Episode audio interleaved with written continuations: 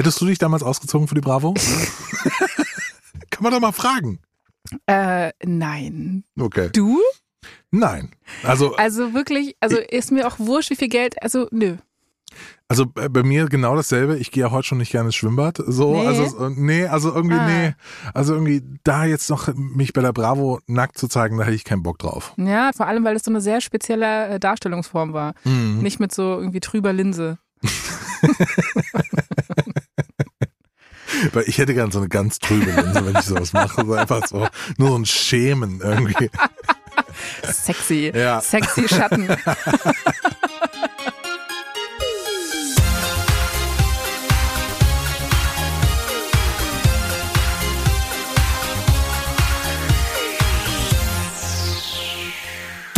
Herzlich willkommen zu HDGDL, dem Podcast über alle Fragen, die in den Nullerjahren offen geblieben sind. Und das sind sehr, sehr viele.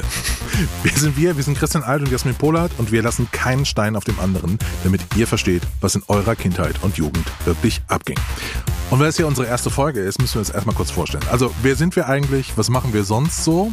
Was ist unser Antrieb, diesen Podcast zu machen, Jasmin? Äh, also ganz klar, wir sind natürlich beide Generation Y, beziehungsweise Millennials, sagt man zu uns eigentlich, oder ne? Also ich bin 89 geboren, wann bist du geboren? 88. Ja gut, ne? Wo bist du geboren? Äh, das sage ich aus Datenschutzgründen nicht. Ich bin in Rheinland-Pfalz geboren. Mir ist Datenschutz komplett scheißegal. Ich bin in Berlin geboren. genau, und deswegen fanden wir es einfach spannend, einfach mal zu gucken, was war damals eigentlich los, weil wir haben wirklich wahnsinnig viele Fragen. Genau. Oh Mann, jetzt kommt die Folge. Ja. Die. Jasmin, wir können heute in dieser Folge endlich eine Frage klären, die ich mir schon ganz lange stelle. Und zwar, du erinnerst dich an die Bravo? Da gab's diese That's Me-Seiten früher. Naja, ob ich mich erinnere oder ob es so eine Art traumatisches Bild Ja. ist, was aufploppt. Ja. Das ist richtig eingebrannt. Die Seiten, auf denen nackte Leute zu sehen waren, Leute in unserem Alter damals, Teenager, da waren einfach so Fotos von den Splitterfasernackten in der Zeitung drin. Ja, ja. Eine Seite äh, groß. Was macht diese Erinnerung mit dir? Was, was, was kommt da bei dir hoch? Ja, halt echt eine Menge, ne? Also eine Sache muss ich erstmal vorab sagen. Diese Seiten, die, also über, nein, stopp. Die Bravo an sich, ja, das war sowas, ich durfte mir die nicht kaufen als Kind. Durfte nicht. Durftest du dir nicht kaufen? Nee, durfte ich nicht. Entschuldigung. Ich, äh, also, sorry, aber vielleicht, ich will hier nichts Meine Kulturelles Mutter hat aufmachen. mir die gekauft. Nein. Mhm.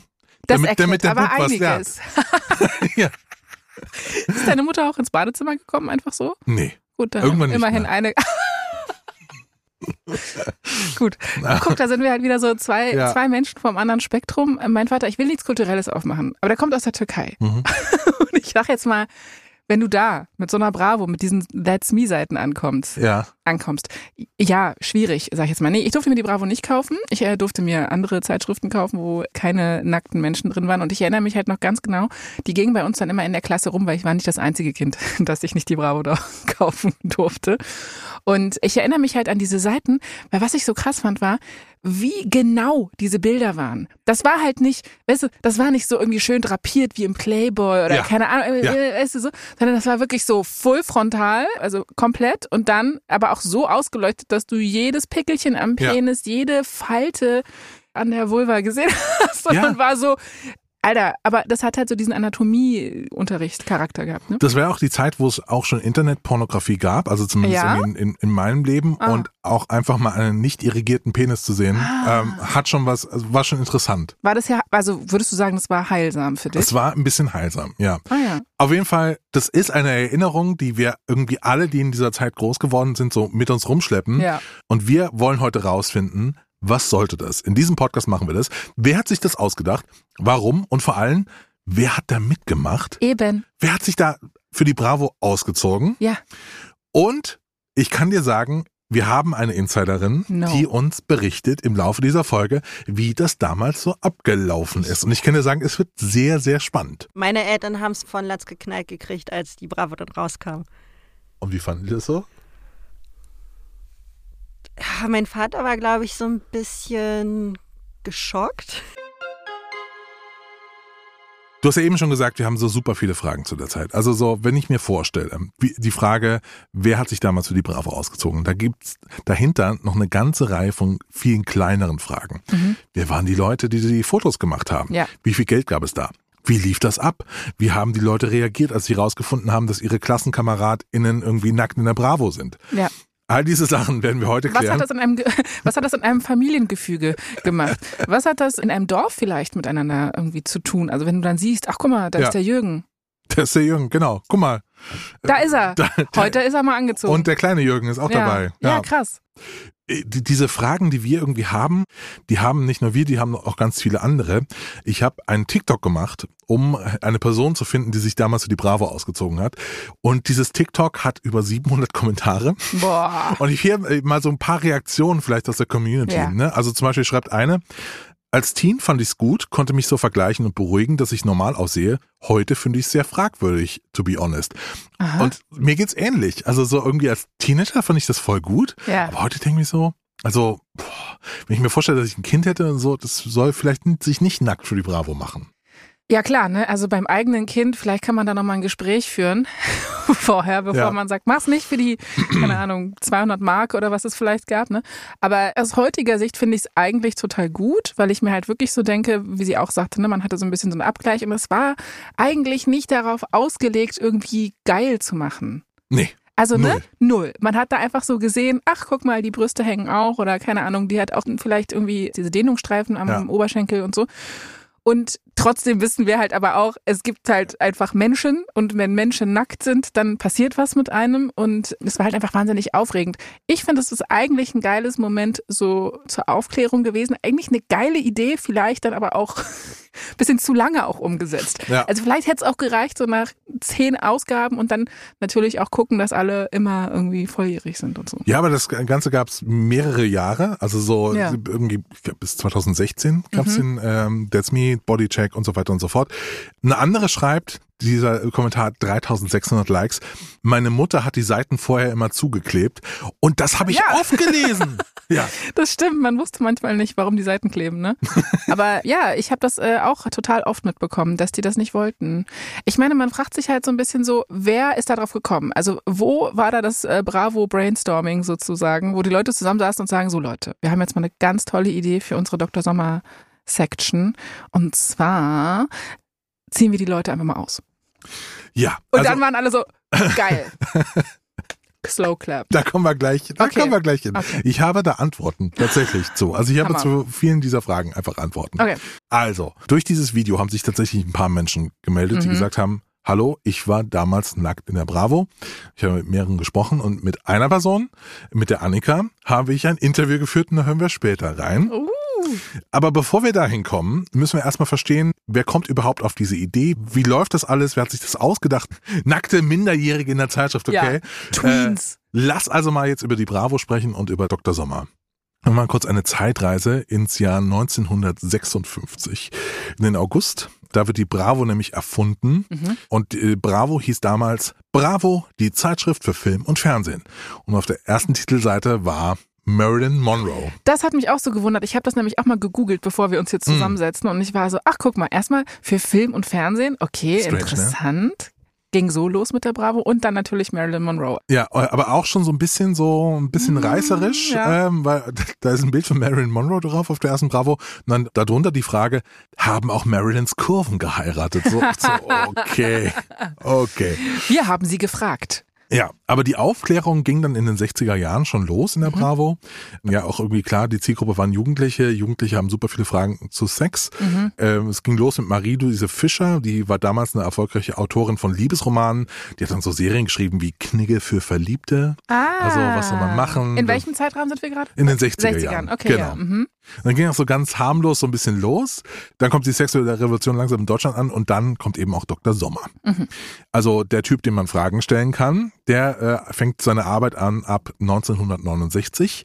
Sein erster Aufruf, dass man ihm bitte alle Fragen stellen soll, der lautet so, ich habe das Zitat von damals. Mhm. Liebe Mädchen und Jungen, ich bin seit vier Jahren Leiter einer öffentlichen Jugend- und Eheberatungsstelle in einer westdeutschen Großstadt.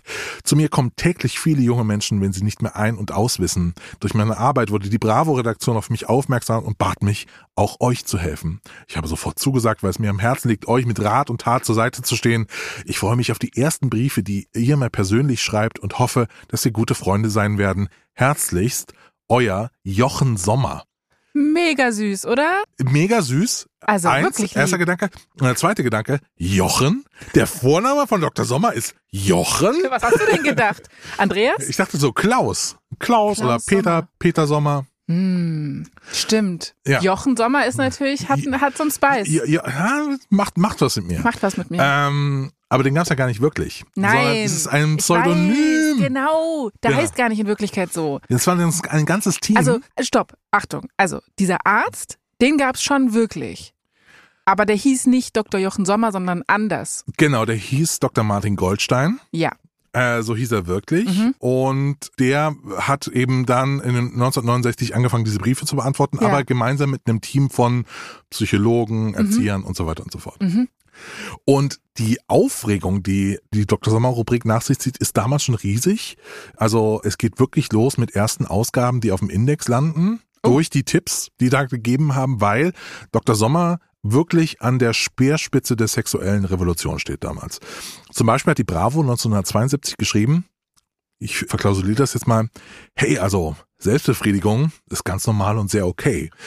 Und da gab's einen riesen Streit. Die Jugendschützer Mhm. von der Bundesanstalt für jugendgefährdende Schriften meinten, Zitat, also die haben erstmal die, die Bravo aus dem Verkehr gezogen, weil sie es schlimm fanden. Ja. Und in der Begründung steht, Zitat, Man wird blind.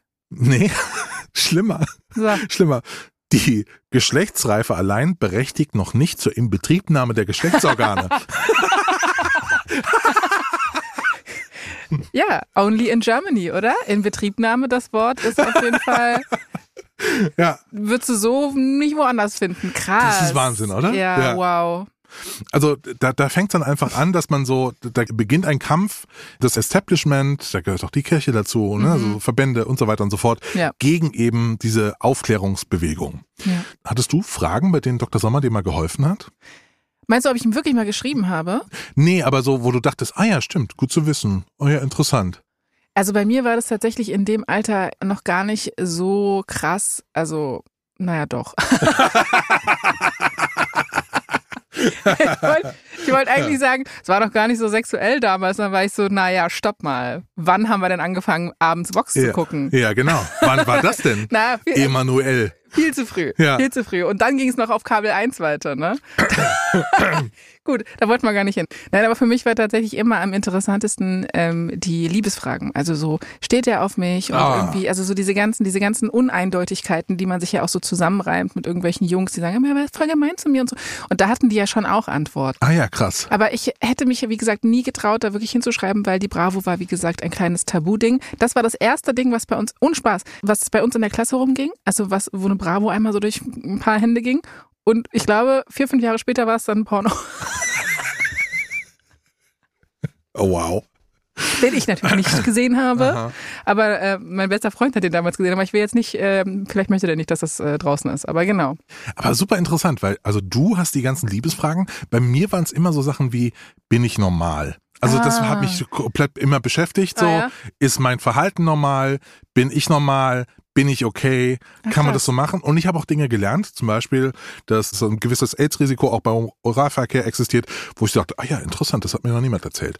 Und andere Und genau, eine andere ja. Geschlechtskrankheiten natürlich auch. ja, Aber ja, aber der Fokus war halt auch krass auf AIDS damals. Ne? Das war halt, ähm, ja.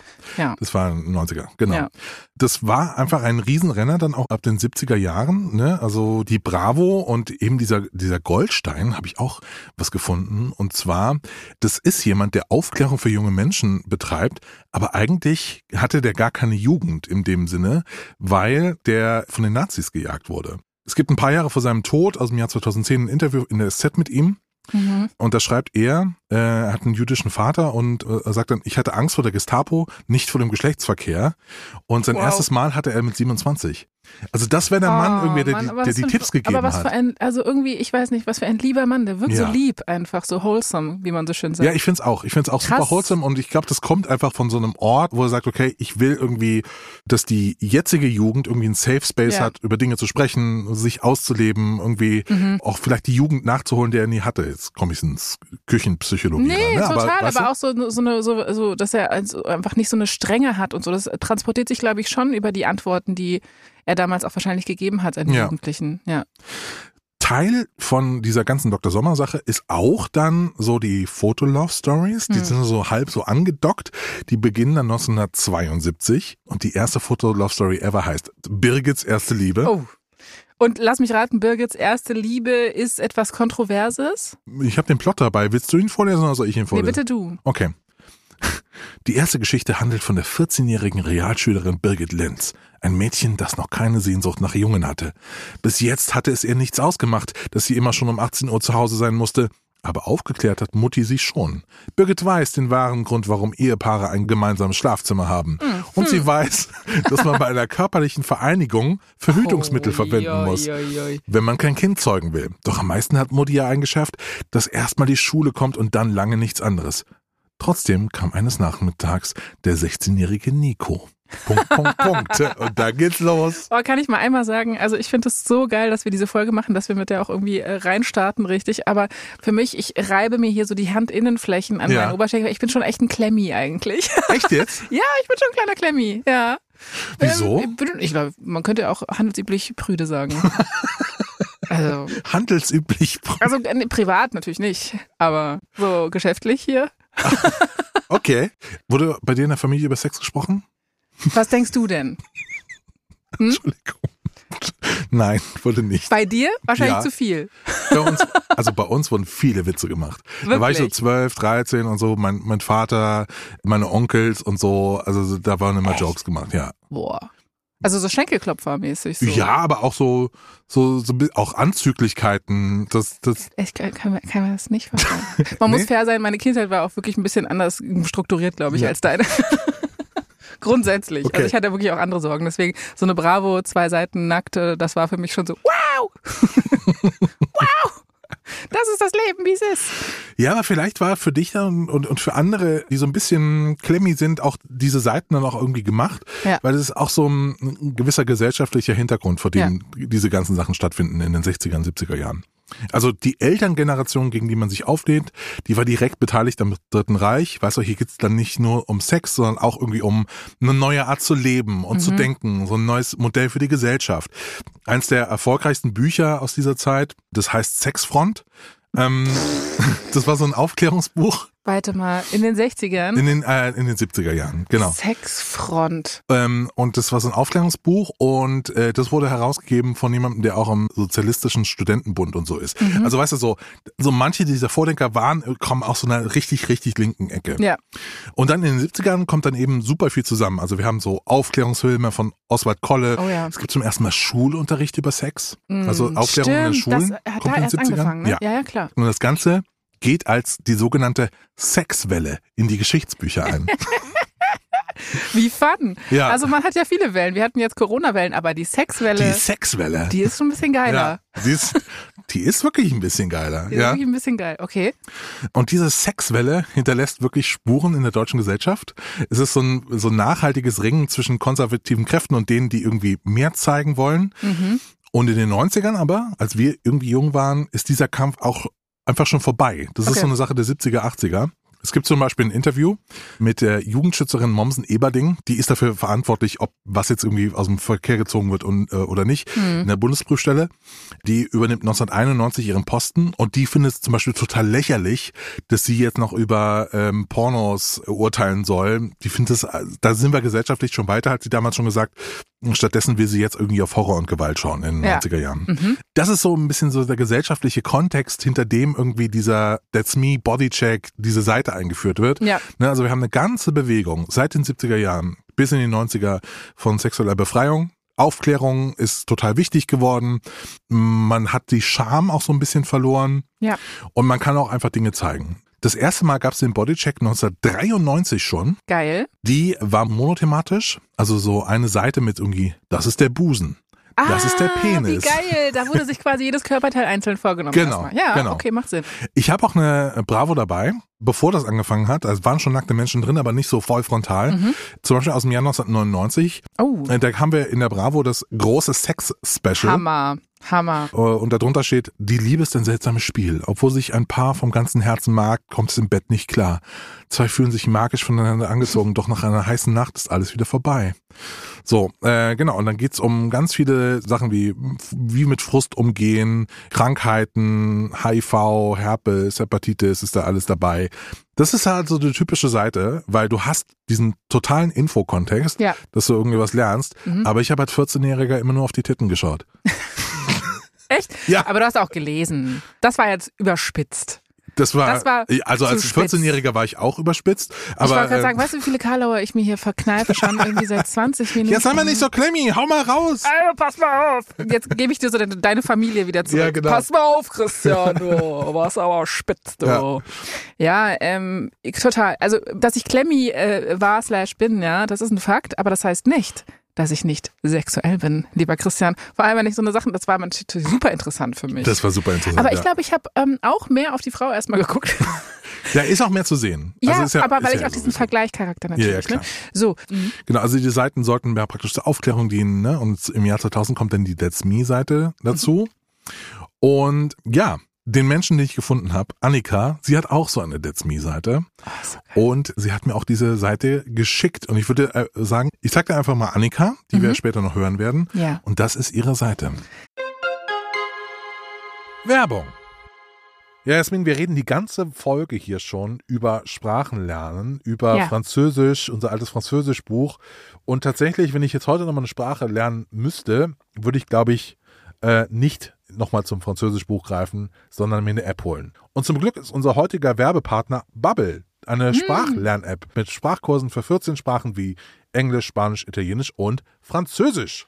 Oh, richtig cool. Und weißt du, was da auch dabei ist? Portugiesisch. Das würde ich super gerne wirklich lernen. Boah, Ich das auch. ist eine wunderschöne Sprache. Und das Coole ist, bei Bubble gibt es halt nicht so ähm, boom seele schock situationen da müssen wir jetzt mal ganz ehrlich sein, sondern da gibt es wirklich so kurze, realistische Dialoge und auch wirklich so halt alltagsrelevante Themen. Ne? Und so kann man das dann halt auch wirklich direkt im echten Leben äh, eins zu eins von der App ins Leben geholt anwenden. Genau, und alle Lerninhalte werden von einem Team aus mehr als 200 SprachexpertInnen erstellt. Die Kurse sind individuell auf die Erstsprache der Lernenden äh, ausgerichtet. Also wenn ihr jetzt Deutsche seid und wollt Französisch lernen, dann sind die Kurse auf euch auch ausgerichtet.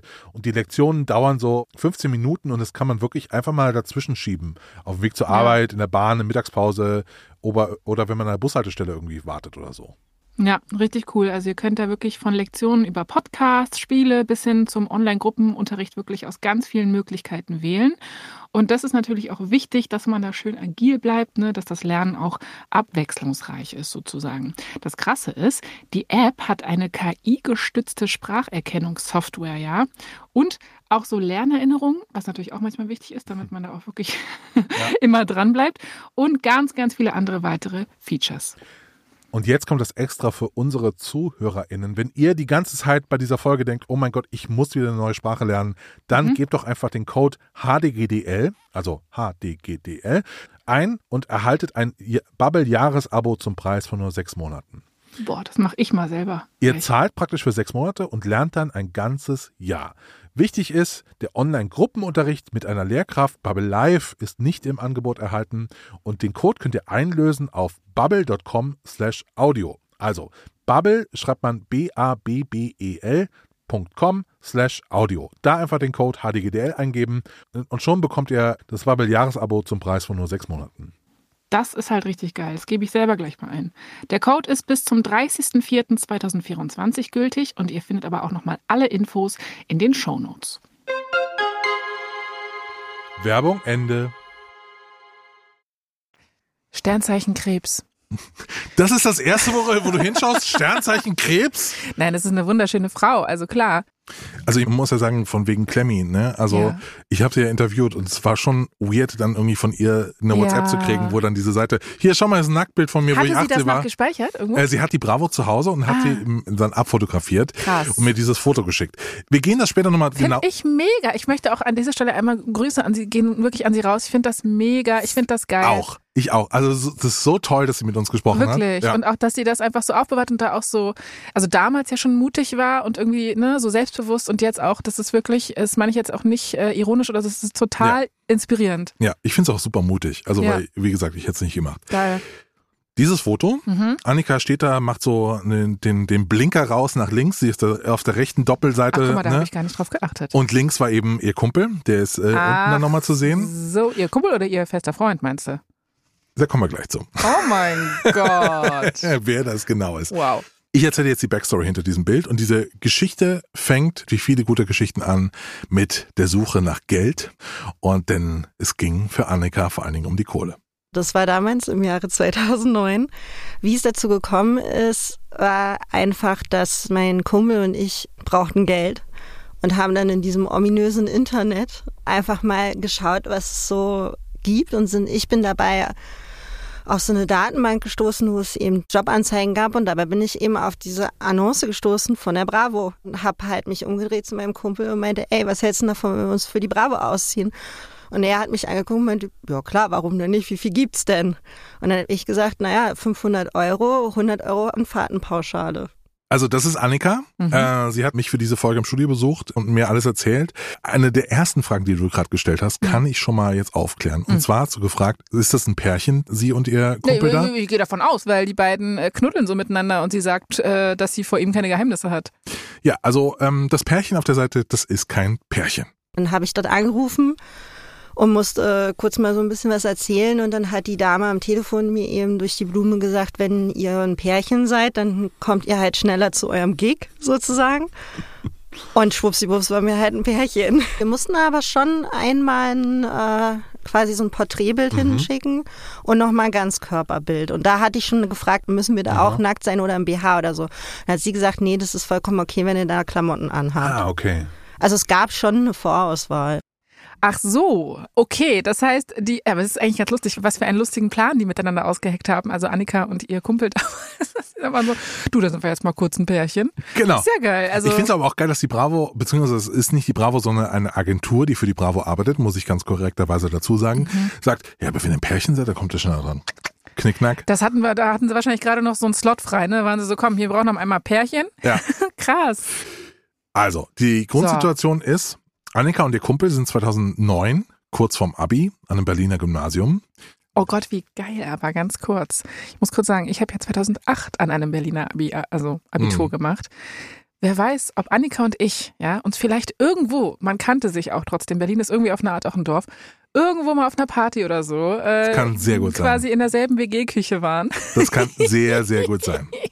Äh, genau, zum Zeitpunkt, als sie diesen Plan fassen, jetzt sich für die Bravo auszuziehen, haben sie noch ein paar Monate an dieser Schule, dann machen sie Abi, dann ist die Schule vorbei, dann ist alles endlich vorbei. Und zu der Zeit sind sie beste Freunde, die beiden. Genau, aber ihnen wird eben am Telefon gesagt, hey, wäre besser, wenn ihr sagt, ihr werdet ein Pärchen. Und offenbar ist es aber auch egal, ob das jetzt stimmt, was in diesem Artikel dann da am Ende steht, ne? Ich habe es gerade schon gesagt, die beiden telefonieren nicht mit der Bravo, sondern mit einer Agentur, die diese Leute castet. Und es gab 500 Euro dafür. Ich sage mal so, 500 Euro für einen Teenager, das ist schon viel. Das hat mich auch gereizt. Mega viel, deswegen, ich bin auch total verwundert. Ich dachte kurz irgendwie so, ah, Mark und dann so, ah nee, es wurde direkt übersetzt quasi in Euro. Und man muss ja sagen, 2009 ist sie ja dann schon mit äh, ihrem Kumpel halbwegs spät dran. Ne? Also dann gibt es das ja schon super lange, Ja. That's Me. Und wenn ich jetzt dran denke, also beim Abitur war das für mich gar kein Thema mehr, diese That's Me-Seiten. Genau, Deswegen geil, dass sie das noch mitgenommen haben. genau. Das, da komme ich auch später nochmal hin, dass sie Ja. sich fragen, okay, wer soll das vielleicht überhaupt sehen? Ne? Mhm, Vielleicht kriegt ja genau. auch keiner mit. Das ist eine gute Frage. Also ich habe, glaube ich, per se noch nie Probleme damit gehabt, mir oder beziehungsweise mache ich mir nicht so viele Gedanken darüber, was andere über mich denken. An sich fand ich diese ganze Nummer mega lustig. Also wir fanden es beide halt super lustig. So, da- das ist für mich halt auch schon die Lösung für alles. Verstehst du? Was, warum, warum mache ich das nicht? Äh, kultureller Background, scheißegal. Nein, nein, mir ist einfach total wichtig, was andere Leute von mir denken. Das ist einfach, das ist einfach, das ist das, das ist das, die, die- die Baseline. Und äh, wenn du halt einfach so jemand bist wie Annika, der das scheißegal ist, wie sie sagt, das ist halt einfach die beste Grundvoraussetzung. Und deswegen sage ich inspirieren. Ich finde es wirklich inspirierend. Ich finde es auch super mutig. Ja, also wir haben ja eben schon gesagt, dieser Raum lässt auch einfach keinen Raum für Interpretationen. Ne? Also dieses Licht ist brutal total. Wir sitzen hier in einem Licht, das uns sehr, sehr hübsch macht. Naja, also ja, ich bin Das macht auch uns sehr- noch hübscher. Das macht Echt. uns sehr, sehr hübsch. Äh, aber dieses Licht ist einfach so, da kannst du direkt irgendwie auch auf dem OP-Tisch ja. oder so liegen. Ja, ne? ja, also, so stimmt, ist es. OP, ja. Oder beim Zahnarzt, was ist so eine Zahnarztbeleuchtung ist das? Oh Gott, jetzt denke ich drüber nach, was der Zahnarzt immer alles sieht bei mir. Also neben den Zähnen. Der sieht alles, ja klar. Mein Zahn, ich hatte mal so einen Zahnarzt, der kam mir immer, immer so, so richtig so nahe, also so richtig so in meine In- Intimsphäre rein. Und da dachte ich irgendwann so, so. Steht der auf mich? Machen wir jetzt rum oder, oder was? Also, was ist jetzt hier los? Naja. Ich habe mal gehört, dass Zahnärzte sehen können, dass man Blowjobs gegeben hat am oberen Bereich am Gaumen. Was? Ist das eine Dr. Sommer-Frage? ja, ich dachte, ich verbinde das jetzt mal, aber es, es war, ja, habe ich ähm, öfter mal auf TikTok von gewissen Zahnärzten äh, Äh, gesehen. was kann man da genau sehen? Man kann eine gewisse Abnutzung sehen. Okay. Also, weiter in der Geschichte. Sie kriegen den, die Zusage dann von dieser Agentur. Sie sind dabei, sie sollen nach München kommen, äh, um dieses Foto zu machen, denn da ist das Shooting. Dann hat uns sein Vater noch dahin gefahren mit dem Auto nach München im tiefsten Schnee, das weiß ich noch, es war super kalt und Von Berlin aus. von Berlin aus. Das sind ja sieben Stunden oder so. Wie war die Fahrt? Die Fahrt war sehr lustig. Ich habe gelernt für meinen Geschichtstest am nächsten Tag. Ja. Und wusste der, was, was er, wieso? Der wusste okay. Bescheid, was wir machen. Ja, ja, Okay. wir haben uns da nichts, wir waren, haben gesagt, wir ziehen uns aus wie die Bravo. Er hat gesagt, okay, Okay. seid ihr euch sicher? Und wir meinten so, ja klar. Okay. Hammer. Denkst du, das hätte bei dir zu Hause auch so sein können? Also, dass du das deinen Eltern sagst und dass dann losfährst und noch von denen gefahren wirst? Ja. Krass. Krass. Ja. Heftig. Ja, die haben mich eh überall hingefahren. Die hat mich auch zur Bravo. Die hat mich auch zum, zum, in meinen, in meinen Abgrund gefahren. Das, das würden die auch heute noch machen. Ja. Wie geil einfach, du sitzt da mit deinem Vater und deinem Kumpel und du bist so, okay, wir müssen jetzt nach München. Wir sind gleich ein Paar, okay? Okay, wir sind gleich ein Ja. Paar. Total. Dann lernt sie dabei noch so viel in Geschichtstest, was ich halt total bonkers finde, weil morgen geht's ja auch weiter mit der Schule so ungefähr. Ja, also wirklich, wirklich krass. Also ich, ich tue hier ja so, so nicht Klemmi, aber ich bin schon an einen Ticken Klemmi. Mhm. Und jetzt bitte don't judge me für den nächsten Ausschnitt aus dem Interview, weil ich musste, hör ich musste genau eine hin. Frage ma- mal stellen. Hat man irgendwie die Wochen vorher versucht, gesünder zu essen oder keine Ahnung? Also ich auf jeden Fall nicht. Also klar hat man sich jetzt irgendwie, das war ja die Nullerjahren, war ja, Ja. Kahlschlag da unten A und O. Ja, Ähm, klar, das hat man natürlich gemacht, ne? Und hat sich schon auch überlegt, na klar bin ich auch vorher nochmal zum Friseur gegangen. Ich, also klar, das Ja. ist schon, aber jetzt gesünder gegessen oder mehr Sport gemacht, also von meiner Seite aus nicht.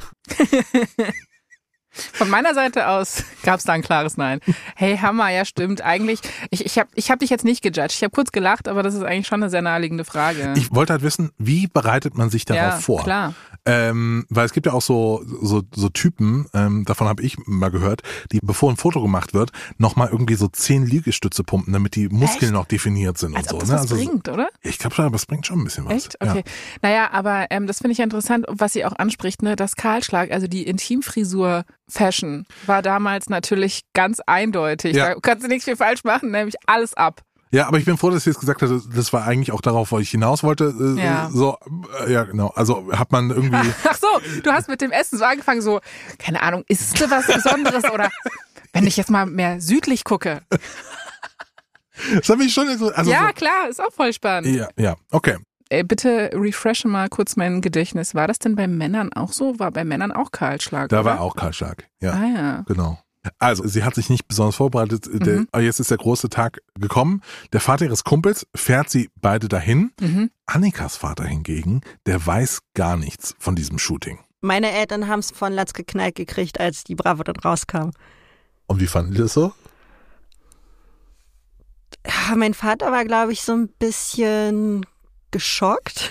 aber finde ich auch mutig. So krass. Also ich finde geil, dass sie sagt, glaube ich, ein bisschen geschockt. Annika ist halt wirklich egal, was die Leute denken. so, habe ich jetzt gar nicht so drauf geachtet. Ja, war vielleicht ein bisschen geschockt. Hm, krass, ey. Ich, ich wüsste so jede Zuckung im Gesicht meines Vaters könnte ich dir heute wahrscheinlich noch so eins zu eins einfach nachspielen. Ja. Wow, krass. Aber wirklich, die ist mutig. Die macht die einfach. Ist mutig. Die macht's einfach und sie macht's auch einfach an diesem Tag. Sie kommen dann irgendwann an. Es ist ein super kalter Tag, liegt überall Schnee.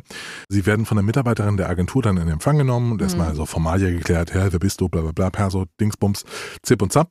Auch einen Vertrag müssen sie unterschreiben. Ja, und dann äh, sind wir dann in so ein kleines süßes Holzhäuschen äh, geleitet worden und da war quasi das Fotoatelier drin und dann hat uns da schon der Fotograf äh, quasi in einem Empfang genommen. Super netter Kerl. Ich weiß, dass ich mich sofort oder dass wir uns, also mhm. dass er sofort so eine super Stimmung äh, kreiert hat oder Situation kreiert hat, wo man sich wirklich auch sehr safe gefühlt mhm. hat und nicht so, okay, es könnte jetzt irgendwie leicht creepy werden. Er hat uns noch gefragt, wer möchte anfangen. Das, das mhm und dann hat mein Kumpel gesagt, er fängt an.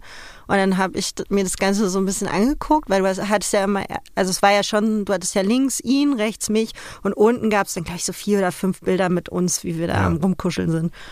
Und ähm, er hat ja schon auch, glaube ich, und das fand ich damals sehr beeindruckend, weil ich hatte schon das Gefühl, dass der so ein bisschen eine Vision hat, wie diese Seiten aussehen mhm. könnten, diese zwei. Weil er dann auch mal zu mir meinte, ja, mach doch mal hier deinen Finger, halt ihn doch mal, oder deinen Daumen so nach rechts oder mach mal so, dass also mhm. man sieht es jetzt auch nicht, wir sind im Podcast, aber dass es halt am Ende so aussieht, als ob du auf ihn zeigst oder ja. also er hat da schon immer so ein bisschen eine Richtung gehabt. Und das fand ich irgendwie ganz lustig, weil ich mir dachte, oh krass, okay, es ist irgendwie professioneller, als mhm. ich erwartet hätte. Hattest du deinen Kumpel bis da, dato schon mal nackt gesehen? Ja, das kam schon okay. vor. Das war, obwohl das auch sehr lustig gewesen wäre, glaube ich, wenn wir das erste Mal so, mm, okay. Okay. Okay, spannend. Also was ich gerade so gedacht habe, ist auch so, das ist wahrscheinlich wahnsinnig wichtig, dann für dich als Fotografin da zu sein und wirklich diese diese Atmosphäre zu ja. schaffen. Das ist der eigentliche Job. Nicht auf den Auslöser drücken so ungefähr, sondern die Atmosphäre zu schaffen, dass Leute sagen, komm, ich zieh mich mal aus. Ja? Total. Weil ich dann auch so dachte, schön und gut, ne, wenn du dann nackt bist und so. Aber diese, ich sage jetzt mal 20 bis 30 Sekunden, wo du an deiner Jeans rumnestelst, wo du dann so den BH vielleicht aufmachst und so, das stelle ich mir so unangenehm vor. Wirklich einfach so, ich, ich hab's dann gleich. also dann jetzt, ja. so, und da brauchst du jemanden, der dann wirklich so ist, so klar, nimm dir deine Zeit, ich habe hier eine Vision, du bist hier in guten Händen. Also ähm, total ja? und vor allen Dingen auch der dir das Gefühl gibt, hey, wir sind ja auch nicht bei einem Porno genau, oder ja, so, ne? Genau, also so ja. ähm, irgendwie dann ist das so ein so ein Creep in der in der Ecke oder so. Richtig. Es war auch ein total äh, geschlossenes Set, also da war praktisch nur die beiden mhm. und der Fotograf mehr oder weniger und ich habe mit einem anderen Fotografen gesprochen für diese Recherche und der meinte, es wäre immer so gewesen. Also die haben einfach ah. versucht so einen Safe Space zu bauen mhm. und dann auch wenn es Minderjährige waren, auch das war eine Frage, die vorhin ja auch aufkam, da waren eigentlich immer Begleitpersonen dabei. Jetzt war Annika und ihr Kumpel, die waren schon über 18, deswegen waren die ihre eigenen Begleitpersonen. Ja. Ne? Aber auch normalerweise waren immer andere Personen noch mit dabei, wo du dich wohlfühlst, dich ja. auch vor denen auszuziehen. Und es gab ja auch eine Zeit lang, korrigiere mich, wenn ich falsch liege, auch so eine Serie mit so Selbstauslöser, oder? Da hatten die so einen Selbstauslöser. Genau, das war in, in den äh, späten 90ern. Ah, ähm, ja. Genau, da kannst du wahrscheinlich nur so eine gewisse Art von coolen Fotos machen. Also man mhm. kann natürlich coolere Fotos machen, wenn man nicht so einen Böppel noch in der Hand hat. Übrigens, auch diese Frage, wer wurde da abgebildet, wer wurde da fotografiert? Der Fotograf, mit dem ich gesprochen habe, meinte, das war auch so ein bisschen angepasst an die Zielgruppe der Bravo, mhm. weil die Bravo wurde zu einem gewissen Zeitpunkt ja hauptsächlich von 12- und 13-Jährigen gelesen und da wenn du da so Körper hast, die irgendwie 19 Jahre alt sind, so ein Mann einfach, ne, mhm. ne, irgendwie ist das dann repräsentativ und deswegen haben die irgendwie geschaut, okay, kriegen wir also das ist das, was heute ne, so, so wahrscheinlich diskutiert werden würde oder anders irgendwie wahrgenommen wird. Aber damals aus deren Sicht war es so, okay, wir wollen irgendwie wirklich Aufklärung liefern für unsere Zielgruppe und dann müssen wir Körper zeigen, die jetzt nicht sechs Jahre älter sind als ja. irgendwie ein 13-Jähriger oder so. Ja, okay, das genau. macht Sinn. Das macht Sinn. Das ist natürlich trotzdem aus heutiger Sicht, vielleicht sind wir auch in irgendeiner Hinsicht auch als Gesellschaft ein bisschen prüder geworden, weil wir auch so viel ähm, Zugang zu allem haben. Das kann voll sein, ja. Ne? Dass wir jetzt so drauf gucken und so sind so, äh, es hat aber ein Geschmäckle, wie man so schön sagt. Ne? Also es ist irgendwie nicht so unproblematisch, da so ein äh, junges Mädchen oder so einen jungen Jung zu sehen, weil wir halt auch einfach viele, ja, Kriminalität und so weiter, also viel davon halte ich jetzt auch wieder mitbekommen. Ja, ja, voll. So. Ich glaube, da ist was dran irgendwie an der These, dass wir gesellschaftlich ein bisschen brüder geworden sind. Wir haben ja auch weniger Sex als früher. Mhm. Auch das gehört ja auch dazu. Oversex und Underfucked, ne? Oversex und Underfuck, genau so Mhm. ist es.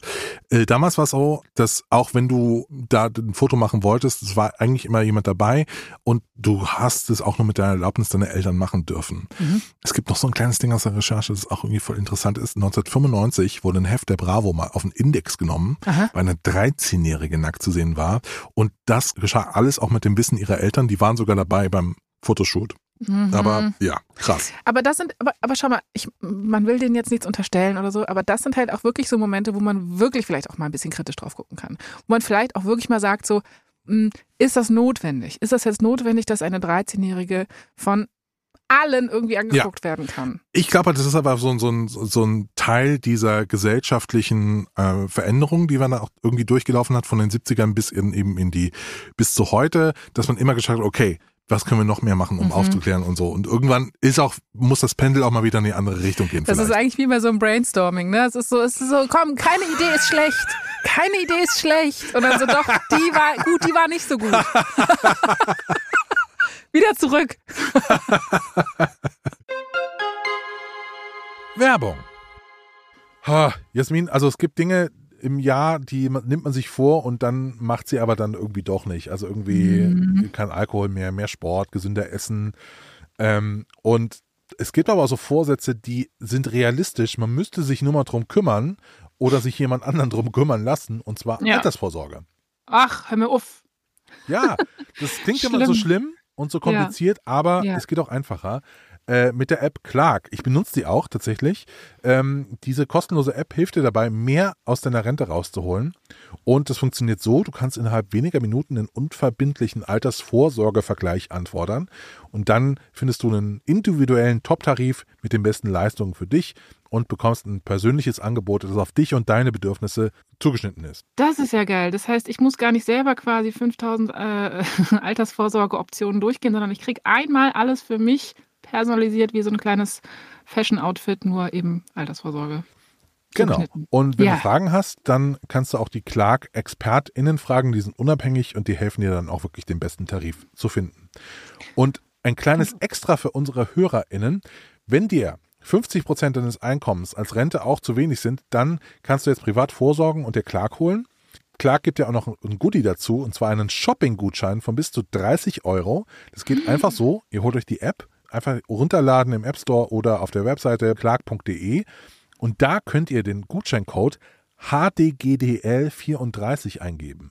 Also alles großschreiben, HDGDL34 und wenn du dann zwei bestehende Versicherungen hochlädst, bekommst du einen 30 Euro Shopping-Gutschein bei Brands wie Ikea, Apple oder Zalando. Hammer. Die Teilnahmebedingungen und alle Infos findet ihr übrigens auch nochmal in den Shownotes. Werbung Ende. Zurück zu Annika. Die hat mir ja auch diese angenehme und safe Atmosphäre bei den Fotos bestätigt.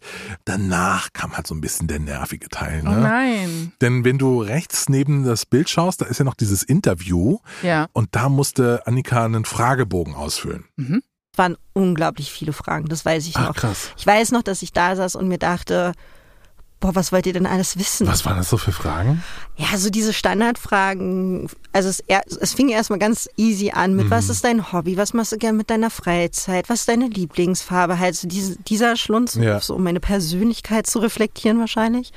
Und dann eben diese Fragen, die abzielten auf, ja, ne, also so diese Pärchenfragen. Was turnt ich an? Wie habt ihr euch kennengelernt? Wann war dein erster Kurs? Und dann halt eben der ganze Schlunz. Und ich weiß, es waren, glaube ich, echt mindestens 20 A4-Seiten oder so gefühlt. 20 Also Es waren A4 richtig viel, ich, vielleicht übertreibe ich jetzt auch ein bisschen, aber es waren unglaublich viele Fragen. Also wir saßen da beide, glaube ich, mindestens 15 bis 20 Minuten, um den, um das da alles auszufüllen. Und habt ihr vorher besprochen, was ihr da eintragen wollt? Oder, ähm, Naja, das Einzige, was wir besprochen haben, war, weil ich halt meinte, das müsste vielleicht ein bisschen deckungsgleich sein, war halt die Story, wie wir uns kennengelernt haben. Zumindest der Bravo gegenüber, ja. äh, ja. Ja, spannend. Und den Rest hast du einfach erfunden? Oder? Ja, also ich musste mir dann schon überlegen, warum er mich jetzt antört und äh, wie hat die Bravo das geschrieben? Er mag es, wenn ich schnurre wie ein Kätzchen.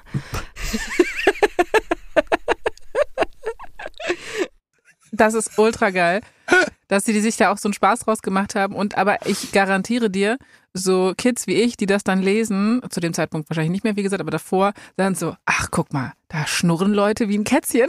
Geil, oder? Geil.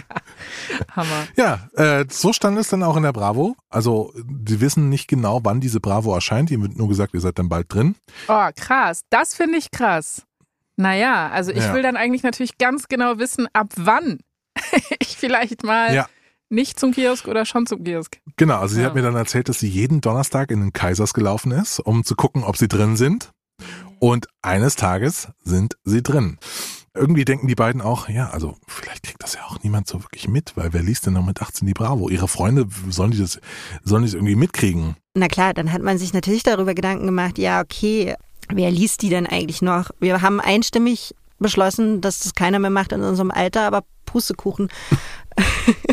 es gab diesen einen Menschen, der wohl angeblich immer Zeitungen ausgetragen hat und die Bravo war dabei und der hat ausgerechnet in dieses eine Exemplar geguckt und dann hat sich das sehr schnell wie ein Laubfeuer verbreitet und äh, dann ging's los. Und ihr seid zu der Zeit ja noch in die Schule gegangen. Wir sind zu der Zeit noch in die Oberschule gegangen. Wir haben unser Abitur gemacht und ähm, wir waren in so einem kleinen Gymnasium, das sich selbst ja auch auf die Fahne geschrieben hat, dass sie so sehr familiär sind und ein kleines Kuschelgymnasium und jeder passt auf den anderen auf. Und da fand man das irgendwie steigweise nicht so gut, dass wir das gemacht haben. Wie krass einfach. Erstmal muss ich sagen, familiäres Gymnasium, kuschelig in Berlin, interessant. Mhm. Also ich finde, wenn man sie so darüber sprechen hört, klingt sie, finde ich, schon immer noch stolz. Also ich finde jetzt nicht, dass sie irgendwie so klingt, als würde sie sich schämen oder denken, da gab es irgendeinen Ja. Fehler oder so gar nicht. Ich finde das Wahnsinn und es unterstützt eigentlich die These, dass die meisten Menschen, die diese That's Me-Seiten gemacht haben, die müssen komplett mit sich im Reinen sein. Das ist so, sich für die Bravo äh, ausziehen und irgendwie psychedelische Drogen nehmen. Da muss man mit sich im Reinen sein. Bei beiden Dingen einfach. Ja, das ist dasselbe. Das stimmt. Deswegen mache ich niemals, du wirst mich niemals irgendwie so einen Ayahuasca-Trip machen Ja, ich auch sehen. nicht. Nee, Ähm, Das ist zu viel. Das ist zu viel. Aber vielleicht würde ich mich danach, nach Ja, einem genau. Ayahuasca-Trip, dann Genau. würde ich mich vielleicht aus. dann ich auch vielleicht, ja. Ja, gut. Ja, wahrscheinlich schon währenddessen.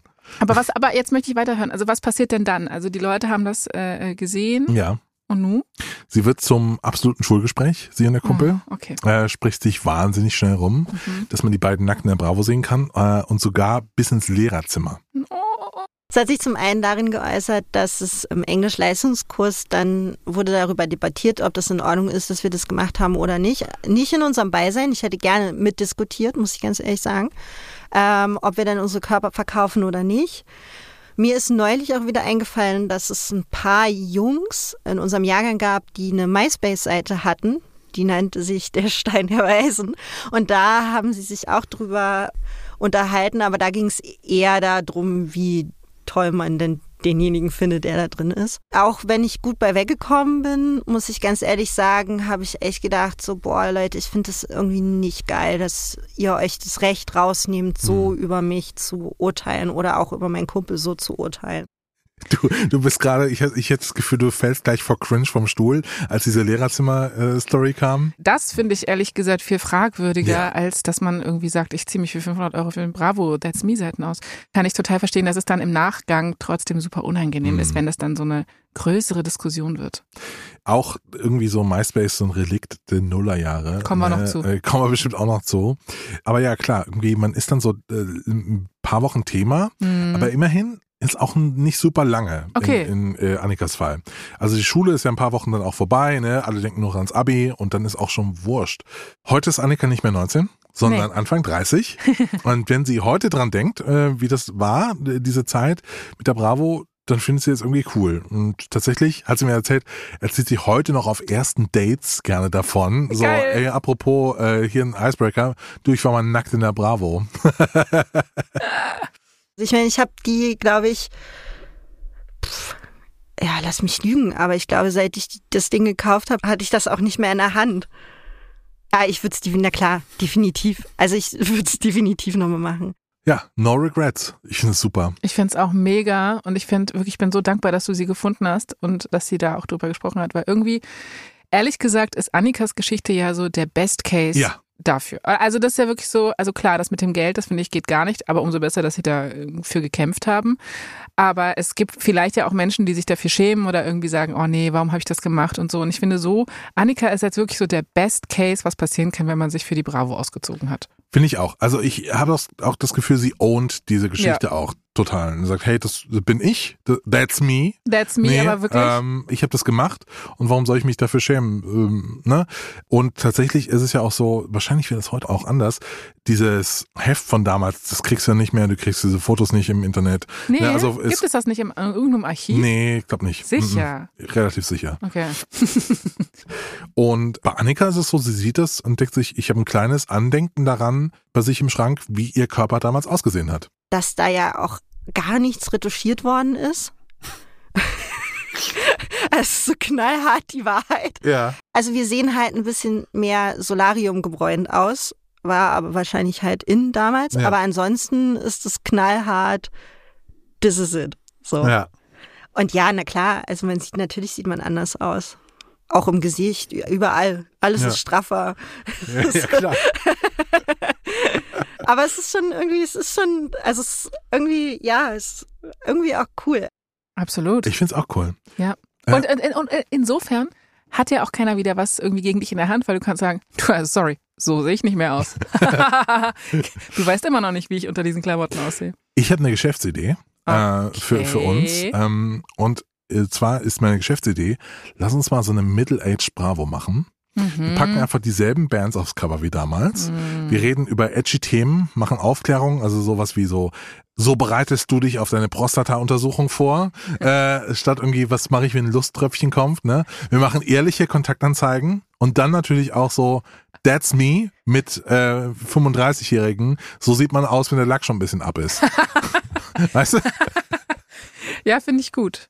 Finde ich sehr gut, ehrlich gesagt. Würdest du dann dich ausziehen? Nein.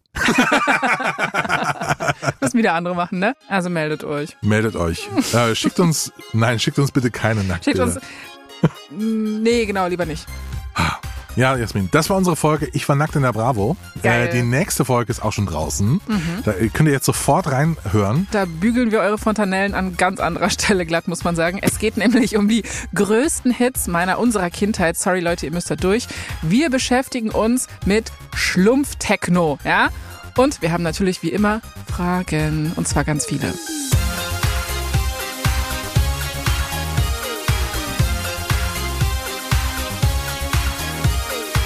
HDGDL lässt ein Kugel und ihre Podcasts mit Jasmin Polat und Christian Alt. Zum Team gehören außerdem Johanna Wader, Dennis Kogel, Stephanie Buchholz, Scheika Tätig und Elisabeth Fee. Executive Producer Christian Alt und Elisabeth Fee. HDGDL Jasmin. HDGDL Christian.